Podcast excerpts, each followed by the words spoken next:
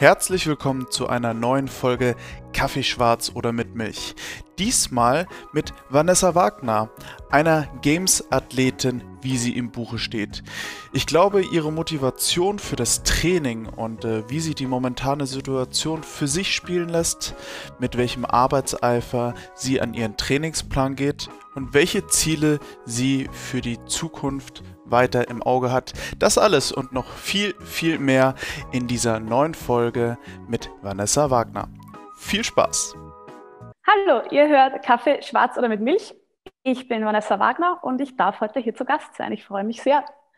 Wunderschönen guten Morgen, Vanessa. Ja, es ist ähm, Sam Sam äh, Samstag um äh, ja, kurz nach elf. Ähm, du bist schon ein bisschen länger wach. Ich bin gerade erst mehr oder weniger aus dem Bett gefallen. Ähm, Vanessa, wie trinkst du deinen Kaffee? Kaffee schwarz oder mit Milch? Du musst mich fast umgekehrt fragen. Du musst mich fragen, wie trinkst du den?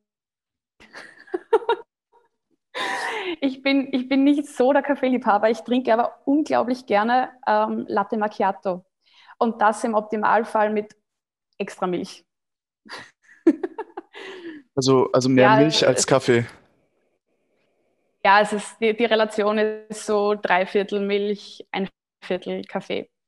Und mein Freund, ähm, mit dem ich jetzt doch schon sechs Jahre zusammen bin, der meint ähm, seit circa fünf Jahren, dass das nur die Einstiegsdroge ist. Also so viel Milch und dann ganz wenig Kaffee. Ähm, aber es ändert sich seit fünf Jahren nichts an der Relation. Also ich bin ein Milchkätzchen tatsächlich. Also ich, ich trinke wirklich viel Kaffee pro Tag und ich sollte wahrscheinlich auch weniger trinken. Aber ähm, magst du dann am Kaffee hauptsächlich den Kaffeegeschmack oder ist es für dich dann auch, um wach zu werden? Wahrscheinlich eher nicht, oder? Ich rieche Kaffee tatsächlich sehr, sehr gerne. Also ich finde den Geruch super gut. Aber es ist dann tatsächlich, ich, ich trinke gerne Milch und das ist dann für mich immer so, Milch mit dem gewissen Extra. Also es ist gar nicht hm. so des Kaffees willen, sondern einfach, weil ich warme, milchige Heißgetränke sehr gerne mag. Weil du fragst, zum Munterwerden, Koffein hat tatsächlich bei mir null Wirkung. Gar nicht. Ich merke das nicht. Okay. Du, ähm, du warst du heute schon trainieren? Nee, du gehst noch trainieren. Ich mache das nach dem Podcast dann, ja.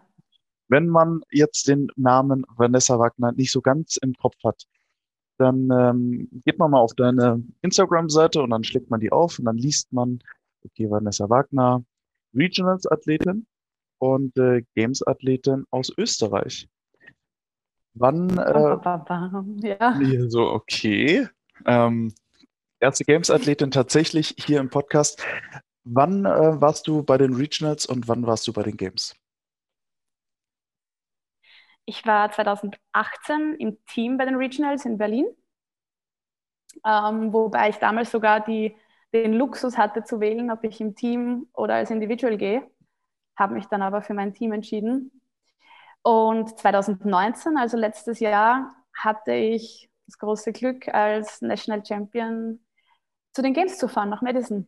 Ja, Jetzt ähm, habe mhm. ich ähm, aus meiner, aus meinem großen Bekanntenkreis und ähm, aus vielen Athleten natürlich auch schon viele interviewt, die mit diesem Ziel natürlich auch CrossFit machen. Junge Athleten. Ähm, ich hatte jetzt vor kurzem ähm, Fittest Teens aus Deutschland, ähm, von auch vergangenen Jahren Masterathleten, ähm, sehe ich immer wieder dabei, zum Beispiel wie Schagel oder Anna Quost, die natürlich dann auch ähm, in die mhm. Aged, Aged ähm, ähm, quasi zu den Games wollen. Wie war das für dich? Also viele haben den Traum, aber du warst dort. Du hattest sicherlich auch den Traum, aber das war ja so ein bisschen, ein Traum geht in Erfüllung. Wie war das für dich? Ich muss ganz ehrlich sagen, ähm, das war gar nicht so der, der, der große Traum. Man, grundsätzlich schon natürlich. Ähm, aber ich muss ganz ehrlich sagen, nachdem ich 2018 im Team bei den Regionals war, war mein aller, aller, allergrößtes Ziel, mich im Folgejahr nochmal als Individual zu qualifizieren, um die Regionals dann auch als Einzelathletin mitzunehmen. Und dann kommt, und das klingt jetzt vielleicht echt blöd, aber dann kommt so für mich der Schlag ins Gesicht, es gibt keine Regionals mehr. Mm, ja. Und Ziel, was ich hatte, nämlich einfach in, in Europa ganz, ganz vorne mitzuspielen, ähm, ist auf einmal zerplatzt. Und dann war es dieses, ja, Games grundsätzlich cool, aber irgendwie haben die Games auf einen Schlag mit dieser National Champion Sache komplett an Bedeutung verloren, was mich so ein bisschen genervt hat, weil für mich wäre es tatsächlich eine größere Errungenschaft gewesen, äh, nochmal mich für die Regionals zu qualifizieren, als mhm. mich dann in Österreich, und wir sind eine sehr kleine Nation, als, als Beste quasi durchzusetzen und dann zu den Games zu fahren. Die Games selbst waren ein, ein sehr, sehr, sehr cooles Erlebnis, wo man dann aber oder wo ich dann trotzdem eher das Gefühl hatte, ich bin halt Zuschauer. Man ist dort, man nimmt das alles mit. Mhm. Man gibt natürlich sein Bestes, ähm, aber da muss ich dann trotzdem ganz, ganz ehrlich sagen, und ich bin sehr, sehr realistisch, das ist mir dann doch eine Schuhnummer zu groß gewesen. Ja. Aber mhm. es war schön. Es war ein sehr cooles Erlebnis. Für all diejenigen, die jetzt das äh, vielleicht nicht so ganz im Kopf haben, die Games 2019 waren auch mit dem härtesten Cut überhaupt versehen. Also nach dem ersten Event ähm, weiß ich jetzt gar nicht genau, aber es sind auf jeden Fall fast ein Drittel der Leute gegangen. Genau, ähm, ja. und, und nach und nach, ähm, man hat Leute wie Brooke Wells, ähm, ähm, äh, Briggs, die sind alle ähm, gecuttet worden nach einigen Events. Ähm, Athleten, die man normalerweise wirklich in den, in den letzten Tagen auch noch irgendwo in den Top 10 irgendwo mitmischen sieht. Ähm, wie war das ähm, für dich, auch wenn du nur, sage ich jetzt mal Zuschauer, du warst ja ähm, mittendrin statt nur dabei. Wie war das für dich auch, ähm, Leute rausfliegen zu sehen, die, die du eigentlich vielleicht auch irgendwo auf dem fünften Platz auf, dem, auf, auf jeden Fall in den Top 10 gesehen hättest? das Erlebnis, was mir da am meisten im Kopf hängen geblieben ist, ich bin, ähm, also grundsätzlich, wir hatten den ersten Event und nach dem ersten Event wurden alle Athleten backstage auf so einer Tribüne hingesetzt und vorn stand einer, der dann quasi von Platz 1 bis äh, Platz 75, das war nämlich der erste Cut, alle Athleten oder Athletinnen vorgelesen hat. Und ich bin neben der Gabriela Migala gesessen, die mhm. Polin, ja. die als also eine unfassbare Athletin. Ja. Und ähm, wenn du aufgerufen wurdest mit deinem Namen, hieß es eben, du bist weiter, dann durftest du aufstehen und dann wurdest du quasi von denen, die gekartet wurden, separiert. Das heißt, du bist aufgestanden, bist von der Tribüne runtergegangen und wurdest dann halt dorthin gestellt. Und auf einmal fällt mein Name und die Gabriela sitzt noch immer und ich denke mal so, das gibt es jetzt nicht. Ich, ich mache halt, also ich schaffe den Cut, ich mache das nächste Event ähm, und sie bleibt sitzen. Und sie ist wirklich sitzen geblieben. Sie hat den ersten Cut nicht geschafft. Und das war für mich so, so plakativ oder so absurd eigentlich in dem Moment, dass wirklich Athletinnen, ähm, die ich sehr bewundere und die ich auch bei, bei Wettkämpfen sehe und man denkt, wow, das ist eigentlich das, Ziel, da möchte ich in einem Jahr auch sein, dass du die dann quasi einholst. Wobei es ist nicht fair zu sagen, weil es ist dieses eine Event, das ist diese ganz kurze Momentaufnahme, ähm, die darüber entscheidet, ob du eben zu den Top 75 gehörst oder eben nicht. Mhm. Also das war schon, schon komisch irgendwie. Wie, wie war es denn dann für dich? Ähm, du, du hast das erste Event überlebt, überlebt. Ähm, ins nächste Event wieder reinzugehen, ist ja dann auch wieder der Druck noch mal ein Stückchen höher, ähm, nicht rauszufliegen. Mit welchen Ambitionen bist du vielleicht auch dorthin gefahren? War das für dich, okay, du möchtest dabei sein, du möchtest so viel wie möglich aufsaugen von dieser, von dieser Stimmung? Oder war das für dich, okay, nach dem ersten Event, du bist durchgekommen, du möchtest jetzt auch wirklich nochmal straight in eine gewisse Richtung gehen? Ich bin Wettkampfathletin. Das heißt, ich bin nicht nur hingefahren, um, um dabei zu sein, sondern das, das große Ziel für mich war Top 50. Mhm. Und ich habe dann unmittelbar nach dem ersten Cut äh, das zweite Event erfahren und hat mich dann so ein bisschen wie ein, ein Schlag ins Gesicht getroffen, weil da kam Handstand relativ lange Distanzen und das ist nicht mein Signature Move. und da war dann so, so das, da wusste, also ich wusste beim, beim ersten Cut schon, ich muss jetzt richtig Punkte machen, damit sich der zweite Cut ausgeht. Und dann kam eben dieses Movement, wo ich schon gewusst habe, so, oh je, das könnte knapp werden, aber egal, du gibst einfach alles. Dann kam für mich noch erschwerend, also einfach mental erschwerend hinzu, dass dieser, dieser Kunstrasen bei den Games ähm, so heiß war, hm. dass wir fünf Minuten, bevor wir gestaged worden sind, Handschuhe bekommen haben. Das heißt, jeder Athlet und jede Athletin musste sich Handschuhe anziehen. Krass. Ja, und du kennst vielleicht diese, diese Football-Kunstrasenfelder, die dieses Granulat ja. drin haben. Ja, ja. Und jetzt hast du dein, dein schlechtestes Movement, nämlich den Handstand Walk, und musst auf einmal auf einem heißen Granulatboden, der so rutschig ist, mit Handschuhen gehen. so, um Gottes Willen, bitte nicht. und das war dann vielleicht auch wirklich so, so ein bisschen mein Kopf, der mir da im Weg gestanden ist. Die, die zwei Movements davor, Rudern und Shoulder to Overhead mit Kettlebells, das war voll meins, da habe ich überhaupt keine Probleme damit gehabt. Hm. Ähm, ja, und dann kommt halt dieser dumme Handstand Walk, wo du halt schon, oder ich in dem Fall, davor stehe und mir denke, na, na, das wird jetzt nichts. Und ist dann dementsprechend schlecht gelaufen und ich wurde dann auch gecuttet. Ja. Also dann auch zu Recht. Also es war jetzt nicht für dich so, dass, ähm, also was, was unheimlich mir wehgetan hat, ähm, ich meine, ähm, wir haben unseren deutschen Games-Athleten Joshua Wichtrup dann beim ähm, Zigzag-Sprint rausfliegen sehen, wo er mit dem Fuß die Linie berührt hat. Und ja. ähm, das ist ja auch Brooke Wells passiert und ähm, viele, viele sind aus, aufgrund von Kleinigkeiten rausgeflogen, so wirklich ganz kleinen Fehlern. Ähm, wie, wie, war das für dich dann auch die, die weitere, den weiteren Wettkampf zu sehen? Du bist dann rausgeflogen, du hast für dich gesagt, okay, ähm, zu Recht vielleicht auch, du konntest das Movement vielleicht tatsächlich schlechter, aber einige sind rausgeflogen, weil Kleinigkeiten einfach waren, auch equipmentmäßig. Also wie Joshua rausgefallen ist, habe ich fast geweint, ist jetzt übertrieben, aber ich habe so mitgefiebert, weil ich mir dachte, komm, es ist noch ein deutschsprachiger dabei und ja. das war für mich so die, die Hoffnung und ähm, war da wirklich voll bei ihm und ähm, äh, am Schreien. das ist super bitter, dass, dass es aufgrund von so Kleinigkeiten dann scheitert. Andererseits denke ich mir dann trotzdem auch wieder, das ist halt das Spiel. Wir wissen mhm. alle, worauf wir uns einlassen. Wir kennen die Regeln und auch im Nachhinein, wenn, wenn dir eben so eine Kleinigkeit passiert, dann ist es scheiße. Das, das tut dir in dem Moment weh.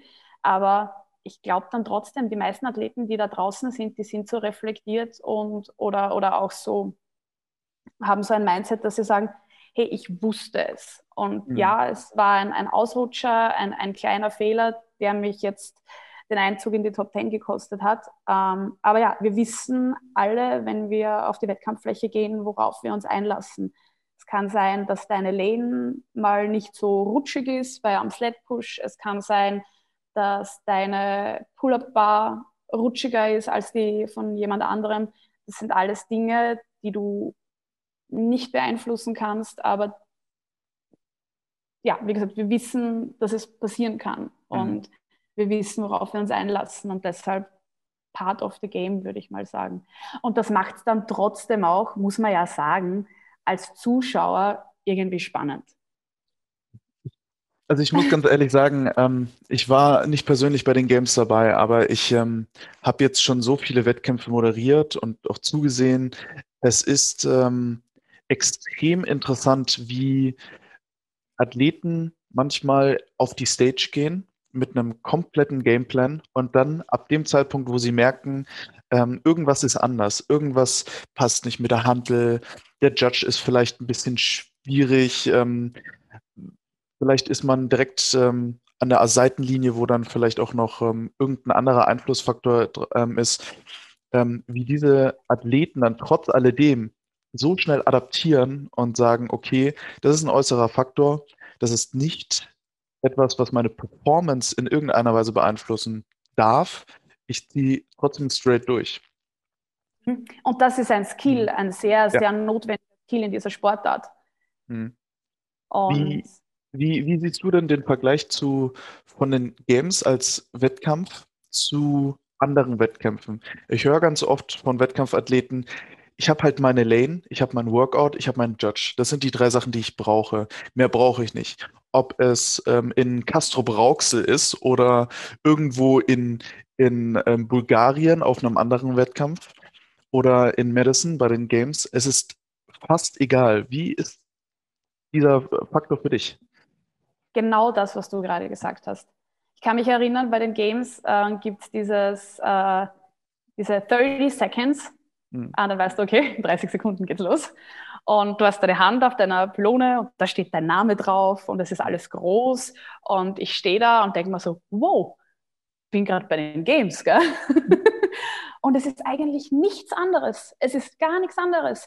Du wartest auf den Countdown, du, du bist fokussiert auf die Aufgabe, die bevorsteht. Und alles andere blendest du aus. Ich weiß nicht mal mehr, wer vor oder hinter mir gestartet mhm. ist. Keine Ahnung. Mhm.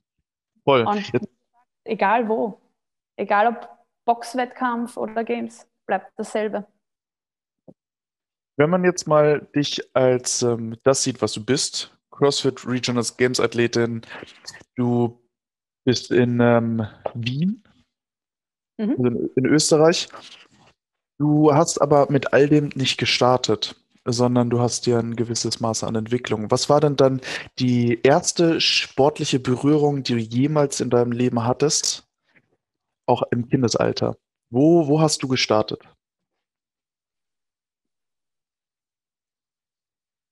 Hm ich bin halt schon 30, da muss ich jetzt weit zurückdenken. Äh, ich komme aus einer sehr, sehr sportlichen Familie. Ich, ich glaube, ich bin Österreicherin. Ich wurde mit zwei Jahren auf Ski gestellt. Ja. Das ist ja. wahrscheinlich so das, das Erste, was mir jetzt spontan einfällt. Also, aber das ist bei uns in Österreich halt, da lernt man mit zwei oder drei Jahren Skifahren. Das ist einfach hm. so. Ja. Äh, das heißt, ich war ähm, von, von Kind auf, von klein auf immer schon viel am Berg mit meinen Eltern. Ähm, dann ist es aber weitergegangen mit unterschiedlichsten Sportarten. Also meine Eltern haben mich da auch immer sehr, sehr gefördert in allem, was mir irgendwie eingefallen ist. Die haben immer gesagt, du kannst alles, was du dir wünschst, ausprobieren. Ich hatte den Luxus, dass meine Eltern mir das ermöglichen konnten.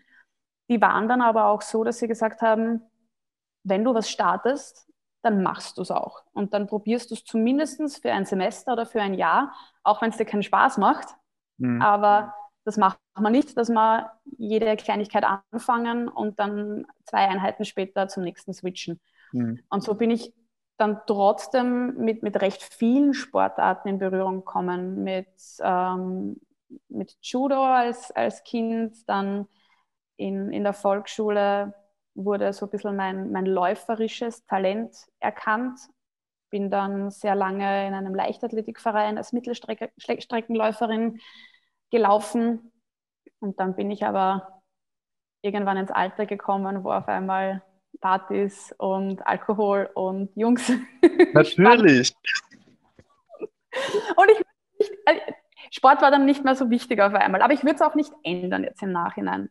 Und ich bin dann so ab 15, 16 dann eher in die Richtung Extremsport gegangen und habe dann da einige Sachen gemacht. Was heißt Extremsport? Ähm, ich bin tatsächlich, und das ist auch die Sportart, von der ich dann zu, zu CrossFit gewechselt habe, ich bin sehr aktiv und auch sehr gut in Österreich Motocross gefahren. Hm. Also Motorsport. Mhm. Wie, wie lange hast du das gemacht dann? Ich bin dazu gekommen, da war ich in etwa 16, 17. Ähm, habe das am Anfang eigentlich ohne jeglichen Wettkampfgedanken gemacht, habe das einfach cool gefunden, so du bist das Mädchen und du kannst auch Motorrad fahren. das war mehr so der Grund. Und dann wurde mir relativ schnell Talent nachgesagt in meinem Verein und dann ist es irgendwie immer mehr geworden. Ich würde sagen, dass ich dann mit 18 meine ersten Rennen gefahren bin, war dann drei, vier Jahre eigentlich sehr, sehr aktiv, was das betrifft. Und dann ist auf einmal CrossFit gekommen. also wirklich, wirklich so aus dem Nichts raus. Oder hat dich irgendjemand mal mitgenommen? Oder hast du gesagt, okay, ich brauche noch was als Ausgleich zu dem Motocross-Fahren, noch was Sportliches? Na, bei mir war es ähm, tatsächlich so, dass im Winter fängt es bei uns zum Schneien an. Mhm. Und dann wird es sehr, sehr schwierig, auf der Motocross-Strecke zu trainieren.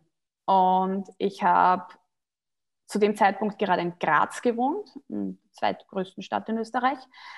Und bin am Weg zu meiner Arbeit immer bei einer CrossFit-Box vorbeigefahren und habe da immer so in die Auslage geschaut und habe gedacht, das, das schaut sau anstrengend aus. Das wäre doch perfekt als äh, Winterüberbrückung, um einfach mein, meine Fitness zu erhalten, bis die Rennsaison oder bis die Vorbereitung für die Rennsaison dann im Frühjahr wieder startet.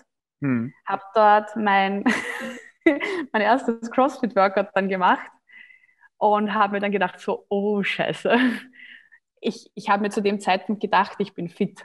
Ich war gar nicht fit, nicht im Ansatz. Ähm, und habe das dann den ganzen Winter über gemacht, weil mir das einfach, weil das Trainingskonzept für mich so viel Sinn gemacht hat. Aber mhm. eigentlich immer nur als Unterstützung für, für meinen eigentlich, eigentlichen Sport, nämlich für den Motorsport. Und das eine, also CrossFit, ist dann irgendwann immer mehr geworden und, und Motocross immer weniger. Und irgendwann hat sich das so nahtlos abgelöst. Wobei der Prozess war eigentlich ein recht langer. Also ich habe, glaube ich, eineinhalb Jahre lang CrossFit betrieben und konnte dir nicht den Unterschied zwischen Deadlift und Snatch sagen, weil es mir so egal war, weil ich so immer in die Stunde gegangen bin und ich habe mir nur gedacht, ist mir komplett wurscht, wie die Dinge heißen, die ich machen soll. Ich schaue mir das auf der Tafel an, ich lasse es den Coach erklären und ich mache es dann einfach. Mhm. Und diese ganzen Begrifflichkeiten und diese, dieses, dieser ganze CrossFit-Hype, M-Rap, Imom, was auch immer, das war mir alles so wurscht. Ich wollte mich einfach mhm. nur bewegen und Gas geben und Hirn aus. Das habe ich, glaube ich, eineinhalb Jahre sehr, sehr erfolgreich gemacht. Wie, also war das dann eher so ein schleichender Prozess vom Motocross ähm, zum CrossFit hin oder war das dann auch irgendwann, wo, ne, wo du eine Entscheidung treffen musstest? Ja, tatsächlich war das dann noch ein ganz anderer externer Faktor. Ich bin dann aus Graz wieder weggezogen, wieder nach Wien, ähm, um mein Magisterstudium abzuschließen. Mhm. Und mhm. Das Magisterstudium war einerseits ähm, intensiver als äh, das Studium davor und andererseits ähm, habe ich dann langsam nicht mehr die Unterstützung von meinen Eltern gehabt und musste mir einen Job suchen. Und Motocross als Wettkampfsportart ist extrem aufwendig, also extrem zeitaufwendig vor allem. Das heißt, du musst die Möglichkeit haben, ein bis zweimal die Woche dir ähm, pro Trainingssession eigentlich 24 Stunden Zeit zu nehmen mit Vorbereitung, mit Nachbereitung. Wow. Wir in Österreich haben nicht die besten Trainingsbedingungen, bedeutet wir fahren oder ich bin dann eigentlich jede, jede Woche mindestens einmal nach Italien, nach Ungarn, nach Tschechien gefahren zum Training und das ist zeitintensiv.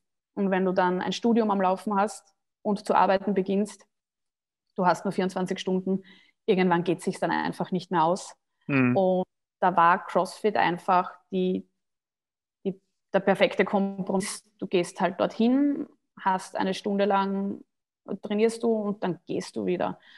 Habe dann eben auch in, in Wien, wie ich zurückgegangen bin, relativ schnell ein, eine Box gefunden, in der ich mich sehr, sehr wohl gefühlt habe, in der ich auch heute noch bin, die ich heute tatsächlich auch leite. Ähm, und da war es ähnlich wie beim, beim Motocross, dass irgendwann einer von den Coaches gesagt hat, hey Mädchen, du bist gut in dem. mach, ja. mach das, lern doch mal den Unterschied zwischen einem Deadlift und einem Snatch. Und das habe ich dann gemacht, weil das, bei mir ist es, glaube ich, immer so, dass ich brauche irgendjemanden, der an mich glaubt und der mir so den letzten Schubser gibt. Und diese Person bringt dann einen, einen Stein ins Rollen und dann ist es nicht mehr stoppbar, meine Ambition.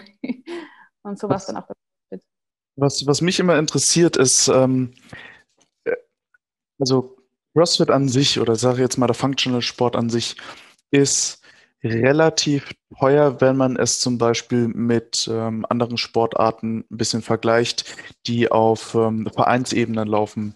Judo, Handball, Fußball, ähm, hat man so einen monatlichen oder jährlichen Be Beitrag, der 100 Euro nicht überschreitet. Bei CrossFit dann ähm, ist es jetzt über die Jahre, hat sich so eingependelt, man hat schon monatlich relativ viele Ausgaben, man muss relativ viel Zeit reinstecken.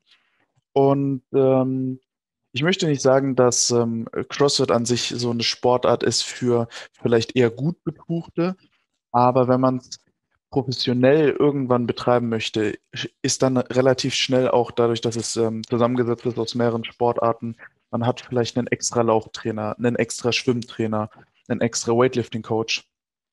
Wie war es da für dich, den Spagat zwischen Job, du musst dich finanzieren, du hast eine Sportart, die du vielleicht irgendwann auch mal leistungsmäßig im Profibereich machen möchtest, ähm, und dann vielleicht auch all das Private, also das fällt ja nicht raus, auf, nur weil man jetzt vielleicht ähm, Ambitionen hat. Wie war da der Spagat zwischen diesen drei Lebenswelten für dich? Also bei mir war es wahrscheinlich tatsächlich so ein bisschen anders als vielleicht bei anderen Leuten, dadurch, dass ich aus einem noch teureren Sport gekommen bin. Hm. Und der Sport ist richtig teuer. Ähm, und ich kam, also zu der Zeit, wie ich CrossFit begonnen habe, konnten oder wollten mich meine Eltern auch wirklich in, in jede Richtung auch finanziell noch unterstützen. Genauso haben die auch die, die Mitglieds-, also die, die monatlichen Mitgliedsbeiträge gezahlt. Und sobald ich dann in Wien war wieder, habe ich dann auch tatsächlich relativ schnell zu coachen begonnen. Ähm, was einerseits für mich die, die finanzielle Barriere viel kleiner gemacht hat, weil als Coach in, in deinem Gym zahlst du keinen Mitgliedsbeitrag mehr, was für mich zu dem Zeitpunkt fast der wichtigste Faktor war. Mhm. Ähm, und so gesehen war es eigentlich alles recht einfach. Also mein, mein Job war dann auf einmal CrossFit Coach. Mein, mein Hobby war CrossFit betreiben. Mein Studium war Sportwissenschaft. Und mein gesamtes Umfeld, dadurch, dass ich von Graz nach Wien gegangen bin und in Wien noch relativ wenig soziales Umfeld hatte, ähm, war dann auf einmal auch nur CrossFit. Mhm. Also ich, die, die Leute, die ich in der Box kennengelernt habe, waren und sind heute noch meine engsten Freunde. Meinen jetzigen Freund habe ich auf meinem ersten CrossFit-Wettkampf kennengelernt. Ähm, das heißt, es hat sich irgendwie das kosmische Fügung, keine Ahnung, aber alles in kürzester Zeit eigentlich zentriert um dieses Thema CrossFit. Mein Freundeskreis, mein Job, mhm. das, was ich lerne, was mich interessiert. Und so gesehen kann man wahrscheinlich kaum von Spagat reden. Mhm. Ja. Wenn, ähm, ja, anders betrachtet, dein ganzer Tag dreht sich so ein bisschen um CrossFit. Der hat sich auch so ein bisschen angeglichen an das, was du bist. Wie sieht denn dann so ein Tag bei dir unter der Woche am Wochenende tatsächlich aus? Also Montagmorgen, wie beginnt dein Tag? Mit was startest du? Wie endet dein Tag?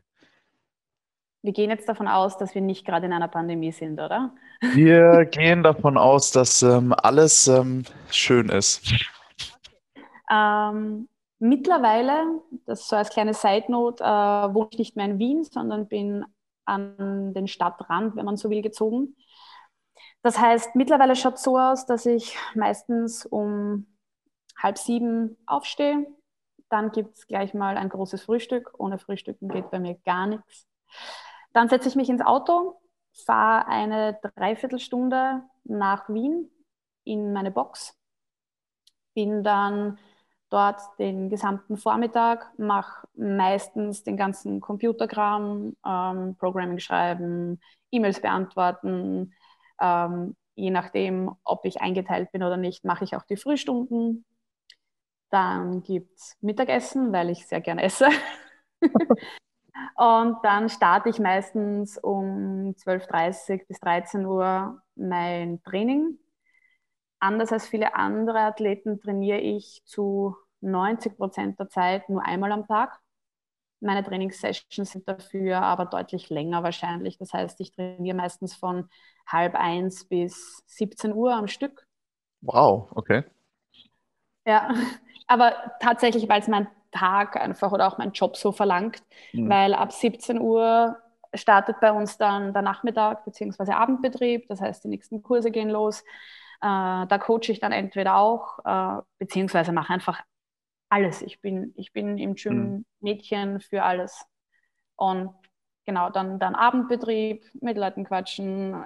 Ganz selten, aber doch geht es sich aus, dass ich mich vielleicht dann noch für zehn Minuten in, in ein Eck verziehe und ein bisschen Mobility mache.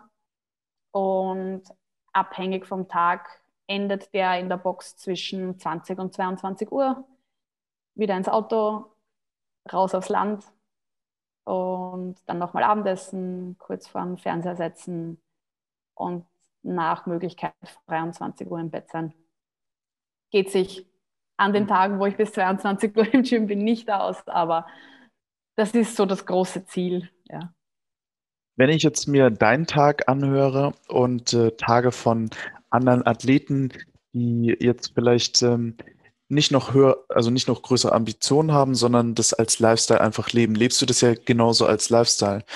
Aber was ist anders, wenn man doch so hohe Ambitionen hat wie du, wenn du sagst, okay, du möchtest einfach nochmal zu den Regionals oder dann dementsprechend, du möchtest dich nochmal auf einen Wettkampf vorbereiten, du möchtest nochmal zu den Games. Was ändert sich dann für dich? Bleibt es komplett gleich? Weil dann weiß ich nicht, wo da der Unterschied ist zu dem Average-Athleten, der normalerweise den gleichen Lifestyle hat. Was, äh, was ist dieses, was ist diese Athletenschraube, die du dann andrehst? Also ich hinterfrage das ja regelmäßig, weil, weil man hört überall die Leute, die auf meinem Level wettkämpfen und die sehr, sehr ambitioniert sind, und das bin ich natürlich auch, die haben die meisten einen anderen Alltag als ich. Sprich, die trainieren einfach öfter. Und ich, ich, das ist eine Sache, die mich in den letzten Jahren sehr oft gestresst hat, weil ich mich dauernd hinterfragt habe, ähm, ob ich einfach zu wenig mache und wie meine Leistung wäre, wenn ich öfter trainieren würde einfach. Aber ich glaube, ich habe diese, dieses System für mich so perfektioniert, ähm, dass ich wahrscheinlich weniger Zeit zur Verfügung habe, ähm, um mich nur dem Wettkampfsport zu widmen. Mhm. Aber die Zeit, die ich habe, die nutze ich zu 105 Prozent. Da ist mein Handy weg, da lasse ich mich von niemandem anquatschen. Manchmal fahre ich bewusst sogar für mein Training in andere Boxen von, von Freunden, damit mich dort niemand kennt. Oder die Leute in Österreich oder in Wien kennen mich, aber wo ja. niemand was braucht. Und dann konzentriere ich mich einfach auf die Sache zu, zu 100 Prozent. Und das hat sich in den letzten Jahren bei mir sehr bewährt. Ich glaube auch tatsächlich, dass das ein, ein Vorteil ist, den ich dann in Live-Wettkämpfen oft habe, dass ich es gewohnt bin, sehr hohes Volumen in sehr komprimierter Zeit einstecken zu können. Ähm, natürlich, wenn es dann zu großen Wettkämpfen geht, habe ich sehr, sehr viel Unterstützung von meinen Kollegen, sprich äh, vor den Regionals und auch vor den Games oder auch vor anderen großen Wettkämpfen, auf die ich mich vorbereitet habe, ähm, habe ich den Luxus, dass ich dann deutlich weniger arbeite. Ähm, da habe ich dann auch meine zwei Sessions am Tag. Das ist dann meistens so vier bis sechs Wochen, bevor dann wirklich der große Wettkampf ansteht, dass sich dann mein Fokus nochmal verschärft oder sich mhm. mein Arbeit oder mein Alltag einfach dahingehend ändert, dass ich einfach die Möglichkeit habe, mich noch mehr auf dieses Athletsein zu, zu konzentrieren. Aber ich muss auch ehrlich sagen, ich würde es gar nicht anders haben wollen, als es jetzt, wie es jetzt ist. Weil dieses permanent, also eben gerade wenn ich von diesen vier bis sechs Wochen Wettkampfvorbereitung spreche, wenn ich das permanent hätte, ähm, glaube ich, würde bei mir sehr schnell die Freude am Sport verloren gehen, weil mir das dann mhm. zu viel ist. Ja. Und also das ist, glaub, also ich, ich glaube, das ist auch so ein Faktor, ähm, wenn ich mit Athleten spreche, die haben immer noch so, also gerade die erfolgreichen Athleten, würde ich jetzt mal ganz klar rausnehmen, die haben noch Spaß am Wettkämpfen. Die sind nicht so verbissen, so unter Stress in, in all dem, was sie tun. Also ich gl glaube auch, wenn man mit Stress ähm, zwei, zweimal pro Tag trainieren müsste, kann man das nicht über Jahre durchziehen oder würde sich vielleicht auch zurücknehmen, zurückhalten. Da würde irgendwas mit jemandem passieren. Ähm, wie, wie ist es dann in deinem Umfeld jemals gewesen? Gab es Zweifler? Gab es diejenigen, die dich unterstützt haben? Und wer waren die Leute? Und ist es nicht irgendwann auch, ähm, auch in Österreich, wo eigentlich Österreich ist für mich immer, also auf jeden Fall die lockerere Nation als Deutschland, ähm, ist es da auch als Frau, die man sehr, sehr sportlich ist, kriegt man da vielleicht auch mal einen blöden Spruch gedrückt? Oder wie, wie ist es in deinem Umfeld und über deine Laufbahn gewesen? Also bezogen auf Zweifler, ich glaube, ich war selbst immer mein größter Zweifler. Ich mhm. glaube, das ist auch tatsächlich das, was du gerade angesprochen hast. Wir Österreicher sind immer ein bisschen lockerer und, und vielleicht auch immer so ein bisschen Understatement. Ja. Ähm, ich, ich verfolge auch viel die, die deutsche CrossFit-Szene und ich denke mir immer so, boah, das sind alles Athleten, org und, und wie die sprechen und wie der ihr Alltag ist und so. Und dann schaue ich mir das Leaderboard der letzten Open zum Beispiel an und denke mir, hey, ich bin vor denen. oder, oder ich bin da mittendrin. Das ist, ich, ich bin um nichts schlechter, als, als die, die meisten anderen Frauen im deutschsprachigen Raum. Ich habe das Glück, dass ich ähm, von, von einem sehr unterstützenden Umfeld umgeben bin. Das heißt, wenn wieder diese Gedanken kommen mit, na, warum mache ich das überhaupt? Und bin ich da überhaupt gut genug und komme ich da überhaupt hin, wo ich hin will, habe ich schon Leute, die, die mich dann auch wieder auf Schiene bringen und mich motivieren, und sagen, hey Vanessa, du, du bist gut und du machst das gut. Und ähm, vor allem auch bewundernswert, wie viele Dinge du vielleicht unter einen Hut kriegst und trotzdem eben dort mitmischt, wo du jetzt gerade bist. Ähm, bezogen auf deine Frage, das finde ich nämlich ganz lustig, äh, ob ich mal komische Sprüche kriege wegen meinem athletisch sein. Das hat sich extrem gewandelt und das finde ich super schön, ich kann mich erinnern, meine Anfänge im CrossFit, wo ich auch zum Coachen begonnen habe, da gab es ähm, vor allem auch noch ganz, ganz wenig Frauen in Österreich, die Coaches waren. Und war regelmäßig so, dass ich eine, Stunde gemacht habe. Da war ein neues Mädel dabei, die hat sich grundsätzlich für den Sport interessiert. Und es ist mir wirklich nicht einmal passiert, sondern ich kann es auf zwei Händen abzählen, aber, aber mehrere Male, dass Mädels dann wirklich gesagt haben nach der Stunde, hey, das macht richtig Spaß, mhm. aber ich will nicht so ausschauen wie du. Also weniger von Männern, dass die gesagt haben, nein, das ist unattraktiv und wie kannst du das nur machen und wie schaust du aus, sondern tatsächlich von Frauen, die zu mir gesagt haben, hey, ich honoriere das, was du machst und ähm, wie viel Energie du da reinsteckst, aber das ist mir einfach zu heftig. Das will ich so nicht. Das, okay nie respektlos, aber immer sehr bestimmt. Und das hat sich in den letzten fünf Jahren komplett gewandelt. Ich kriege, und das finde ich schön, da finde ich schön, dass sich auch das, das weibliche Körperbild so ein bisschen wandelt. Ähm, entweder es wird wahrgenommen, aber nicht wirklich thematisiert oder nicht als komisch angesehen, dass ich jetzt auch vielleicht eine sehr athletische Figur habe, oder es wird wirklich honoriert und, und Frauen sagen, hey, ich will das auch. Oder hm. und das finde ich richtig cool. Das finde ich richtig schön, ähm, dass dieses athletisch sein, sportlich sein, gesund sein viel attraktiver ist als dieses ganz dünne noch vor, vor fünf, sechs Jahren. Und da finde ich es schön, dass ich vielleicht auch in der österreichischen Sport- oder CrossFit-Szene da vielleicht so ein bisschen meinen Beitrag dazu geleistet habe. Das macht einen dann schon stolz.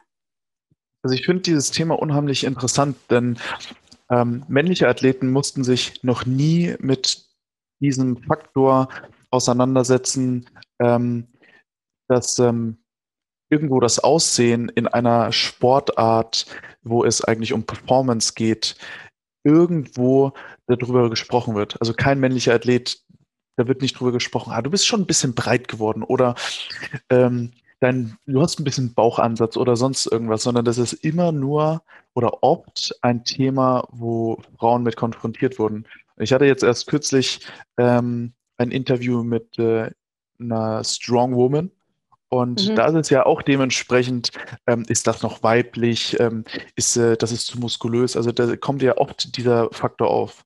Ähm, CrossFit hingegen ist, ähm, war es vielleicht, also für mich noch nie eine Sache, wo ich jemals drüber nachgedacht habe oder ob, das kam nie zur Sprache, weil ja immer, es geht um Athleten. Es geht um die sportliche, um das Sportliche von diesen Personen. Nicht, äh, mhm. wie die aussehen, wie groß, wie dick, wie dünn. Ähm, darüber wird auch beim Fußball nicht gesprochen oder beim Handball, ähm, bei den Spielsportarten, sondern tatsächlich nur in diesem Fitness, Bodybuilding-Kontext vielleicht auch, ähm, wo man sehr auf Ästhetik geht. Und ähm, ich kann mich noch erinnern, als ich die ersten Trainingspläne geschrieben habe, war es entweder zunehmen oder abnehmen. Entweder Muskeln aufbauen bei Männern oder abnehmen bei Frauen. Das kenne ähm, ich ja. Und äh, jetzt wiederum, wenn, äh, wenn man jemanden fragt, hey, du gehst ins Fitnessstudio, warum? Also ich möchte leistungsaktiv ähm, im, im Alter bleiben, ich möchte meine, ich möchte besser werden in den Sportarten, ich möchte vielleicht auch mal ähm, 100 Kilo Deadliften, also mhm. als Performance-Gedanke für Frauen. Wie siehst du denn jetzt für dich auch deinen Beitrag ähm, in der Box? Wie, wie siehst du vielleicht auch eine Message, die du an andere Athletinnen, vielleicht auch an diejenigen, die, die jetzt zuhören, die den Sport vielleicht jetzt auch entdeckt haben für sich, einfach so als richtungsweisende Advice oder Zuspruch geben könntest? Das Schöne ist ja, im, im CrossFit sind wir da in einer, einer sehr begünstigenden Bubble, sage ich jetzt mal, weil ich liebe den Sport dafür. Ähm, da da gibt es kein ähm, Männer sind interessanter anzusehen beim, beim Wettkampf, Männer kriegen mehr Preisgeld, Männer sind athletischer, was auch immer. Das ist diese unglaubliche Ausgeglichenheit zwischen den zwei Geschlechtern in der Sportart, die ich auch so unglaublich cool finde. Und, und wenn eine Frau in diesem Umfeld beginnt zu trainieren, ist das ja schon eine, eine Basis, sage ich mal, auf der man sehr, sehr stark Unterstützung erfährt oder wo es einfach komplett normal ist, dass man athletischer ist, dass man vielleicht komisch reinschaut, wenn man ein schweres Gewicht aufhebt, dass, mhm. Was auch immer. Ähm, ich glaube, es ist einfach ganz, ganz wichtig, ich, ich, das ist ein, ein, schönes österreichisches Wort, aber da ein gewisses Wurstigkeitsgefühl aufzubauen, mach doch einfach das, was dir Spaß macht, was dich erfüllt, wo du am mhm. Abend dich auf die Couch schmeißt und sagst, hey, der Tag hat einen Sinn gehabt. Und der Tag hat für mich persönlich einen Sinn gehabt, weil er ja. Sportlich weitergebracht hat, weil er mich mental weitergebracht hat und ich kann heute zufrieden ins Bett gehen. Hm. Nicht andersrum jemandem gefallen zu wollen oder in, in irgendeine Schublade zu passen. Und wie gesagt, da finde ich den Sport einfach so schön, weil ich der als Frau genauso athletisch sein lässt. Ähm, und es ist normal und du bist kein Alien. Ja, ja, voll. Und ich glaube, das ist ganz, ganz wichtig, dass man einfach für sich ähm, die Dinge macht und für niemand anderen. Und wenn dich das erfüllt, schwer zu heben und mit blutigen Händen heimzugehen und athletisch zu sein, dann geil, dann mach das weiter, dann, dann verfolg diesen Weg weiter, weil du es für dich machst. Was ähm, ist denn dein weiterer Weg 2020, 2021? Die Open stehen an. Ähm, es geht wieder Richtung ähm, Juli, ich glaube 27. Juli sind die Games dann wieder. Ähm, was steht für dich dieses Jahr auch im Kontext mit, es ist immer noch Pandemie, es ist immer noch schwierig vielleicht für einige Athleten zu trainieren. Was steht für dich dieses Jahr ganz klar auf dem, auf dem Plan? Wo willst du hin? Es ist für mich auch gerade extrem schwierig zu trainieren. Ähm, ich habe nicht jeden Tag die Möglichkeit, ins Gym zu gehen, um meine Sachen zu machen. Ich habe mich zu Hause im Keller und auch im Garten so weit eingerichtet, dass ich mein Training zu 90 Prozent absolvieren kann. Ähm, und das war für mich, das hat mich geprüft in den letzten Wochen, weil ich Angst hatte, dass ich schlechter werde als alle anderen, die vielleicht gerade die Möglichkeit haben, in einem Gym zu trainieren. Und dann kam die Nachricht von CrossFit, dass es wieder mal eine, eine Systemänderung gibt, dass die Open wieder anders aussehen werden, dass es, wenn man so will, so ein bisschen dieses Regionals-Format wieder zurückkehrt ähm, in diesen äh, Semifinals. Und ich habe mich so gefreut. Ich habe mich so gefreut. Und ähm, ja, das eindeutige Ziel, weil das war für mich auch so wichtig, dass ich endlich wieder mal ein Ziel definieren kann, weil das war letztes Jahr irgendwie nicht möglich. Ähm, unabhängig jetzt davon, ob es dann tatsächlich passieren wird oder nicht, aber mein riesengroßes Ziel ist, die Semifinals zu schaffen. Das heißt, ich möchte äh, durch die Quarterfinals mich für diese hoffentlich dann Live-Events qualifizieren, die eben diesen Regionals-Charakter hoffentlich haben werden oder haben sollen. Und darauf trainiere ich jetzt gerade hin. Ich bin, beende jetzt gerade meine erste Trainingswoche nach der Weihnachtspause. Die erste Trainingswoche in, in meiner Open Prep quasi. Mhm. Und war ein bisschen ein holpriger Einstieg. ähm, tut alles ein bisschen weh. Habe wieder ein bisschen herumgemotzt und geraunzt bei meinem Freund, der dann auch gesagt hat, komm, nächste Woche wird besser. Ich bin überzeugt mittlerweile, dass die nächste Woche besser wird. Und ähm, ja, das ist gerade so mein, mein Motivator und das, was mich antreibt. Ich möchte gut bei den Open sein. Ich möchte durch die Quarterfinals, durch zu den Semifinals und dann hoffentlich wieder bei einem sehr großen, sehr attraktiven CrossFit-Wettkampf mitmachen. Ich freue mich tatsächlich, also ich bin jetzt schon sehr gehypt ähm, auf die Games und ähm, auf das neue Format, weil ich das ähm, glaube ich, für viele, die nicht aus dem CrossFit-Kosmos kommen, deutlich nachvollziehbarer finde. Also ähm, sowas wie Semifinals und äh, wann qualifiziert man sich für die Games und was sind die Games, ähm, ist deutlich klarer, glaube ich, jetzt mit dem Konstrukt, was jetzt ähm, sich CrossFit HQ da ausgedacht hat, als äh, das Jahr davor. Ich fand das fast ein bisschen unattraktiv für ähm, Zuschauer, die außerhalb des Sports kommen und dann mal reinschalten und dann eigentlich nur Leute irgendwas machen, sehen und dann aber nicht wissen, gehen, kommen die jetzt hin oder ich, ich weiß es nicht. Du hast es ja selbst als Person in diesem CrossFit-Kosmos oft nicht gewusst und verstanden. Ja, genau. Jetzt auf einmal Person XY eine Games-Qualifikation hat, weil die ist bei Sanctional 3 Siebter geworden und ist jetzt aber trotzdem bei den Games, weil die einfach tausendmal nachgereiht wurde. Also ja. das war ja selbst in dieser Bubble drinnen hatte man keine Ahnung, warum das so passiert, wie es passiert. Wie, wie, siehst du denn die Functional Fitness Bewegung an sich? Letztes Jahr haben die Weltmeisterschaften im Functional Fitness stattgefunden. Ähm, oder? Genau, die haben natürlich. Hab ähm, die ganze Functional Fitness Szene wird oder möchte olympisch werden.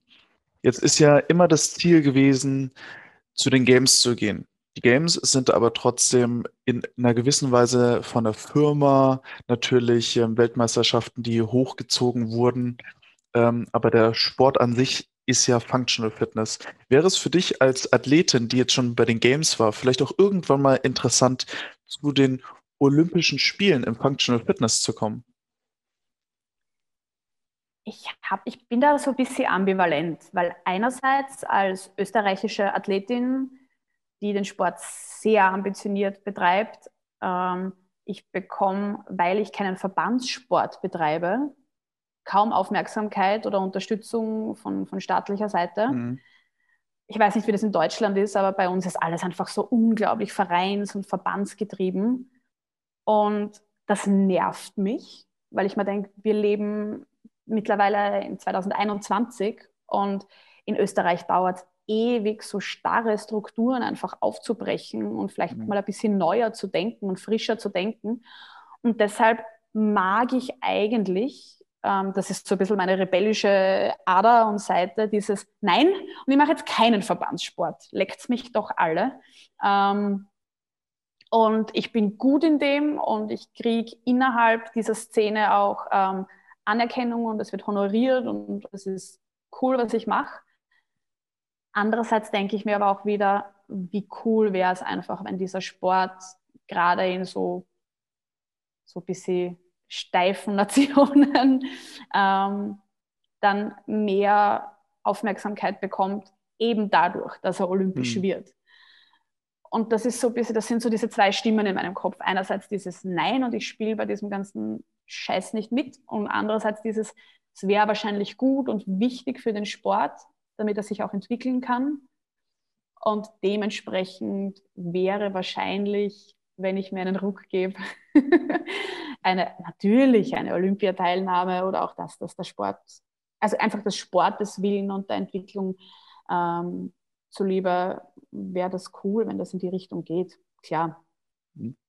Also ich kann das ähm, zu 100 Prozent aufgreifen. Ähm, ich hatte viel Diskussionen mit ähm, einigen höheren Stellen über, ähm, ab welchem Zeitpunkt ist man eigentlich Profisportler? Mhm. Man ist ähm, grundsätzlich, wenn man in einem Verband trainiert und ähm, national vielleicht auch schon mal was gemacht hat, aber wie gesagt, in dieser Verbandsstruktur ist man schon eine Art Profiathlet. Sobald man aber aus dieser Verbandsstruktur rausgeht, ist man kein Profiathlet mehr, auch wenn man sich international misst. Da ist es von mir aus ähm, Hacky-Sack, keine Ahnung. Mir, mhm. mir oder Bowling. Bowling ist trotzdem Profisport. Ja. ja. Aber das ist zum Beispiel mit CrossFit, ist auch ein Profisport, aber vielleicht nicht so freigegeben für, um, um Sport zu machen. Ich denke, mhm. das muss irgendwann mal so sein. Das muss irgendwann mal so kommen. Ähm, und ich denke, da einen Verband zu gründen, was dann letztendlich das Ganze vorantreibt und ähm, wo man dann weiß, okay, man ist auf der sicheren Seite, auch vielleicht, wenn irgendwann mal, hoffe nicht, nochmal sowas passiert wie eine Pandemie und die Sportler können trotzdem weiter trainieren, trotzdem gut. Also ich, ich bin da auch ähm, auf beiden Seiten, ich finde beides toll, ähm, aber mhm. gerade für Athleten ist es vielleicht auch nochmal interessant, ähm, Olympia Absolut. ist irgendwann mal so ähm, Olympiagold. Das ist vielleicht auch äh, sehr interessant. Oder ist es ist tatsächlich interessant für dich? Eigentlich. Dass das ja. möglich sein könnte irgendwann. Also das wäre auf jeden Fall interessant für die, für die nächsten Jahre. Dieses Jahr ist es ja in Australien das Ganze. Mhm. Ähm, in Madison sind wieder die Games. Ähm, ich bin mal gespannt, wie ähm, vielleicht auch von, dem, von der einen Sportart zur anderen Sportart ähm, da so ein bisschen die, der Transfer ist. Wir hatten jetzt ähm, auch einige Games-Athleten ähm, bei der Functional Fitness Weltmeisterschaft und vom Functional Fitness auch, glaube ich, jetzt wieder bei den Open mit dabei. Ähm, ich finde es sehr, sehr interessant, wirklich, das Thema. Ich auch, und wie du sagst, das ist wahrscheinlich gerade für die Unterstützung von Athleten ein, ein sehr, sehr, wäre ein sehr wichtiger Schritt, ähm, dass man einfach gehört und akzeptiert wird als Sportler, weil es ist eben bei mir auch gerade das Thema. Ähm, ich messe mich auf internationalem Level. Ich bin als, als Selbstständige in Österreich gemeldet, weil ich ähm, Sponsoring-Gelder erhalte von Sponsoren. Ich kann damit nicht 100 Prozent mein, mein Leben bezahlen oder meine Rechnungen bezahlen, aber ich habe tatsächlich eine Buchhaltung, die bestätigt, dass ich Geld verdiene mit diesem Sport, ja. bin in keiner Verbandsstruktur und demnach bin ich kein Profisportler und darf eigentlich im Moment gerade nicht in meinem Gym trainieren. Mhm. Komisch, oder? Also, Aber ja, genau das sind die Faktoren. Ich finde es tatsächlich aus dem Hinblick des Nachwuchses ähm, auch sehr interessant, denn es gibt ja eine Sportförderung. Und es gibt auch einen ähm, Ansatz der sportlichen Förderung an Schulen ähm, mit ähm, vermittelbaren Sportarten, die dann letztendlich dazu führen, dass Kinder auch im frühen Alter irgendwann mal mit den Sportarten anfangen. Wenn ich mich mhm. an mein Alter zurückerinnere, hat man Fußball gespielt, man hat Hockey gespielt, Volleyball, Handball, Basketball. Ähm, jetzt an Schulen wird auch so ein bisschen der Functional Fitness Gedanke teilweise ähm, auch mit Kids Classes in CrossFit Boxen ähm, ein bisschen versucht mit zu implementieren. Aber eine Sportförderung zum Beispiel für Teensathleten, die dann irgendwann den Sprung vom Teensalter in das Elitealter der Wettkämpfer irgendwie machen müssen, die sich noch nicht selber finanzieren, gibt es in der Functional Fitness Sportart eigentlich noch gar nicht. Das gibt es aber beim, bei allen anderen Sportarten, die im Verband drin sind. Und dann schließt sich der Kreis wieder mit dem, was wir vorher hatten, nämlich wenn man jetzt nicht das Glück hatte, so wie ich, dass ich in eine CrossFit-Box reinplumpse und die sagen, magst du bitte coachen, dann kannst du auch gratis hier trainieren. Ähm, der Sport ist nicht geschenkt, man hat dann doch seine Kosten. Und wie viel talentierte Kids oder, oder Jugendliche könnte man abholen, wenn man sie fördern könnte? Mhm. Weil sie sich das vielleicht nicht leisten können, weil die Eltern eben nicht bereit sind, im Monat 200 Euro auszugeben für Coach und Membership und neue Schuhe und was auch immer. Ja, cool. Ich bin auf jeden Fall interessiert, wie es weitergeht. Ähm, ich hoffe, du wirst uns auch äh, ganz oft auf dem Laufenden halten, was in Österreich passiert. Wie gesagt, wer Vanessa Wagner noch ein bisschen näher kennenlernen möchte, auf äh, Instagram gibt es das Ganze. Da habe ich auch schon mal durchgeguckt. Da sind auch so aktuelle Sachen mit dabei. Das snatchst du zum Beispiel. Ähm, ah, was ist da? Ja, so, so ein, zwei, zwei Sachen von den letzten Wettkämpfen. Also Vanessa unterstrich Wagner unterstrich CF. Auf jeden Fall mal reingucken. Und jetzt habe ich abschließend für dich noch 90 Sekunden, in denen du mir so viele Fragen wie möglich beantworten sollst. Yes, los! Und, und, und, und damit ähm, beenden wir dann diese Folge, machen ein schönes rundes Bild. Bist du bereit, Vanessa? Ja. Okay. Athletes stand by. Three, two, one. Meer oder Berge? Berge. Winter oder Sommer? Sommer. Der erste Urlaub nach dem Lockdown geht nach? In die Berge. Biken. Nie mehr Bier oder nie wieder Wein? Oh Mann, nein, das geht nicht. Kann ich nicht beantworten. Frühstücken oder Fasten? Frühstücken. Logisch. Butter unter Nutella, ja oder nein? Unbedingt. Unbedingt. Vegetarisch oder vegan? Vegetarisch. Was ist dein Guilty Pleasure Food? Marillenknödel. Machst du die Open mit oder ohne Equipment? Mit Equipment, tausendprozentig. Der erste Wettkampf in deiner Sportart im CrossFit? 2014 in der Nähe von Wien auf einer Pferderennstrecke. Quasi wie die Ranch. Bisschen, ja. Dein äh, letzter Wettkampf? Uh, Austrian Throwdown Invitationals. Letztes Jahr im August. Cardio oder Kraft? Cardio. Dein schlimmstes Workout jemals? Mein erstes. Burpees und Air Squats, 12 Minuten M-Rap. Chips in, in einen Kübel reinwerfen und schauen, wer zum, zum Schluss am meisten Chips hat. Katastrophe, fast gekotzt. Welche Sportart würdest du niemals ausprobieren? Schach. Letzte Frage. Vor welchem Sport hast du den allerhöchsten Respekt, hast ihn aber noch nie gemacht?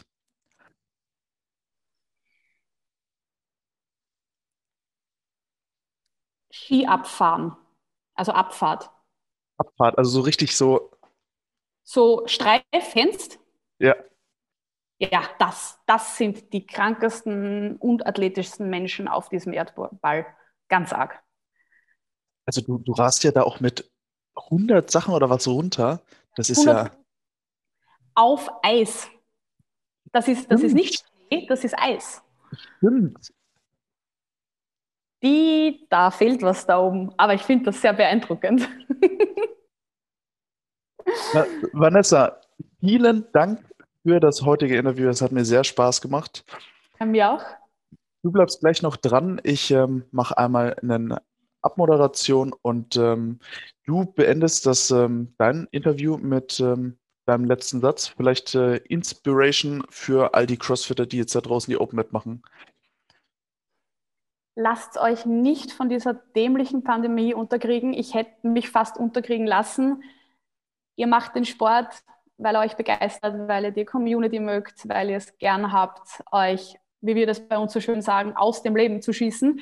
Ähm, behaltet euch diesen Spirit bei. Wir sehen alle miteinander Licht am Ende vom Tunnel ähm, mit hoffentlich einem baldigen Ende der Pandemie. Die Open kommen, wir werden das alle gemeinsam machen und es wird genauso cool, wenn nicht sogar cooler als die letzten Jahre.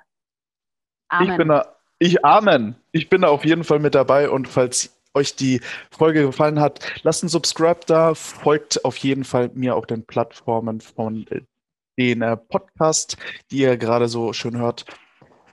Ich sage ciao, bis zum nächsten Mal, bis nächsten Sonntag. Danke, tschüssi. Das war wieder eine neue Folge Kaffee schwarz oder mit Milch. Wenn du die ganze Folge auch per Video dir anschauen möchtest, dann findest du das Ganze auf Backstage Talk TV auf YouTube. Dort findest du auch alle weiteren Folgen, alte Folgen, neue Folgen und ganz viel mehr.